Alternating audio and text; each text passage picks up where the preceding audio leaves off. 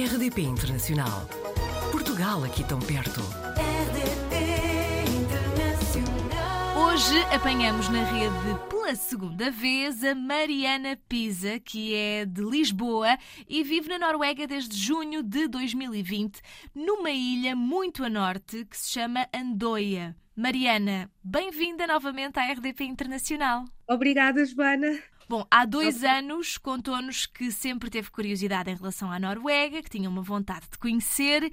Depois deste tempo, o país correspondeu às suas expectativas? Sem dúvida, eu vinha para cá só durante um pequeno período de tempo, entre três a seis meses, mas todo o país, a ilha, a cultura, a forma de se viver num sítio repleto de natureza realmente arrebateram o meu coração e eu decidi ficar. Há uma ideia de que os países nórdicos são quase uma utopia, não é? Que tudo é muito bom, que são um dos melhores países para se viver. Confirma ou desmente? É assim, em muitas coisas uh, confirmo, mas, por exemplo, não nos podemos esquecer que, por exemplo, no sítio onde eu vivo, que é um sítio muito remoto, Uhum, não existe vid- vida social, não existe restaurantes, certo. uh, temos as 24 horas de noite, as 24 horas de dia, temos tempestades de neve e de vento, portanto, tem as suas coisas boas economicamente, embora seja um país muito, muito, muito caro.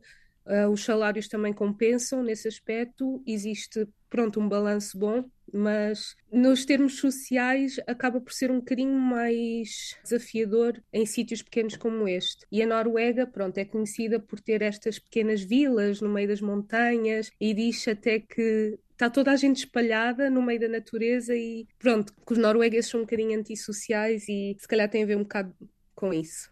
Está frio e as pessoas vão para dentro de casa, não é? Exatamente. Pronto, sabemos então que é um país frio, que por vezes a adaptação não é muito fácil, sobretudo para quem vem de um país latino.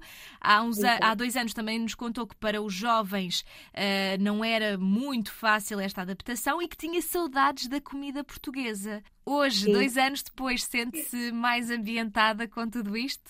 Ah, sim, claro que cozinho muita comida portuguesa. Entretanto, já tive a oportunidade de trabalhar em vários locais e apresentar eh, um pouco da nossa cultura e até cozinhar eh, bacalhau com natas e pastel, pastel de nata, o que também fez com que acabasse por ficar um pouco mais ambientada e mostrar um pouco mais de mim da minha cultura no sítio onde eu vivo.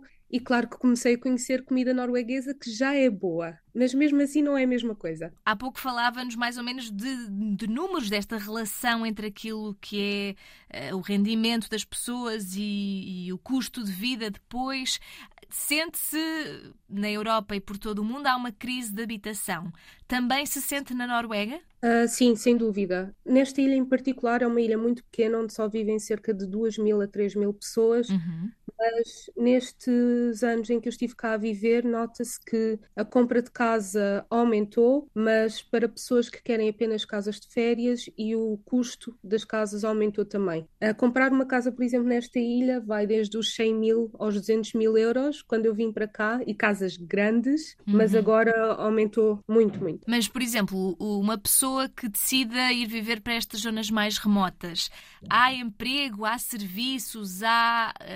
Nunca será a mesma coisa do que viver numa grande cidade ou, ou na capital, mas há esta, esta possibilidade de ter uma vida perfeitamente normal e equilibrada, sem, sem falta de nada? Sim, o problema destes sítios é que como não existem muitas pessoas que tenham coragem de vir para aqui porque por causa da parte social e de, de- do facto de ter muita tempestade e muitos, uma atmosfera e pronto, muito rica, não existe suficiente mão de obra para a parte do turismo, para certos empregos que Pronto, a parte do turismo é essencialmente aquela onde se sente mais falta de pessoas. Uhum. E normalmente o que acontece é que nas épocas altas, quando existem auroras boreais ou até mesmo no verão, as companhias têm que arranjar trabalhadores de outros países, ou da Polónia, Portugal, Alemanha, Espanha. Porque não existem pessoas suficientes aqui que queiram trabalhar nesse meio. Então, a maior parte dos trabalhadores nessa área vem mesmo de fora. E até mesmo nas ilhas aqui à volta, como as ilhas Lofoten, Sénia, têm exatamente o mesmo problema. Contou-nos, na altura em que falou connosco, que estava a trabalhar num parque de campismo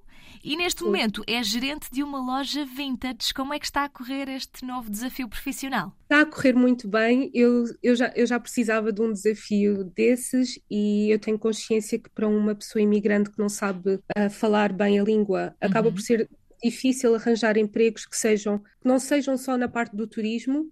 Portanto, isto foi realmente uma oportunidade única e estou muito feliz e está a correr muito bem. É uma loja que faz sabonetes naturais com plantas da ilha e tem um café lá dentro, portanto as pessoas vão beber café. Exatamente, nós temos clientes que costumam ir lá comprar os seus sabonetes e tomar o seu café, ou só mesmo para tomar café e bolos. E nós vamos agora começar a ter pastéis de nata. Uau! Portanto, já a introduzir a comida portuguesa no Exatamente. Noruega.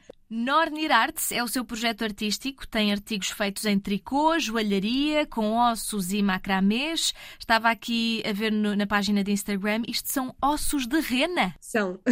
Das renas do Pai Natal? Não, estou a brincar. São, sim, sim. uh, aqui na ilha nós temos, pronto, imenso... Uh, nós temos mais animais do que pessoas, temos imensas renas e imensos alces, uh, vários tipos de aves e é muito fácil encontrar-se ossos quando se sai de casa. É uma coisa que eu sempre gostei muito de trabalhar e comecei a investir mais tempo quando mudei para a Noruega e dá-me imenso prazer encontrar eh, este tipo ossos, coisas que vêm de, de animais, que é uma coisa tão pura que nós temos e poder trabalhá-los e fico contente que as pessoas os usem e que dar uma nova vida, por assim dizer. Há dois anos também nos contava que estava feliz e queria ficar por aí. Mantém essa vontade? Uh, sim, claro que acho que toda a gente passa por momentos um bocado. Ai meu Deus, o que é que eu estou a fazer à minha vida? estou, estou, estou tão longe dos meus amigos e família, mas enquanto eu me sentir feliz e realizada aqui, a minha resposta vai ser sim.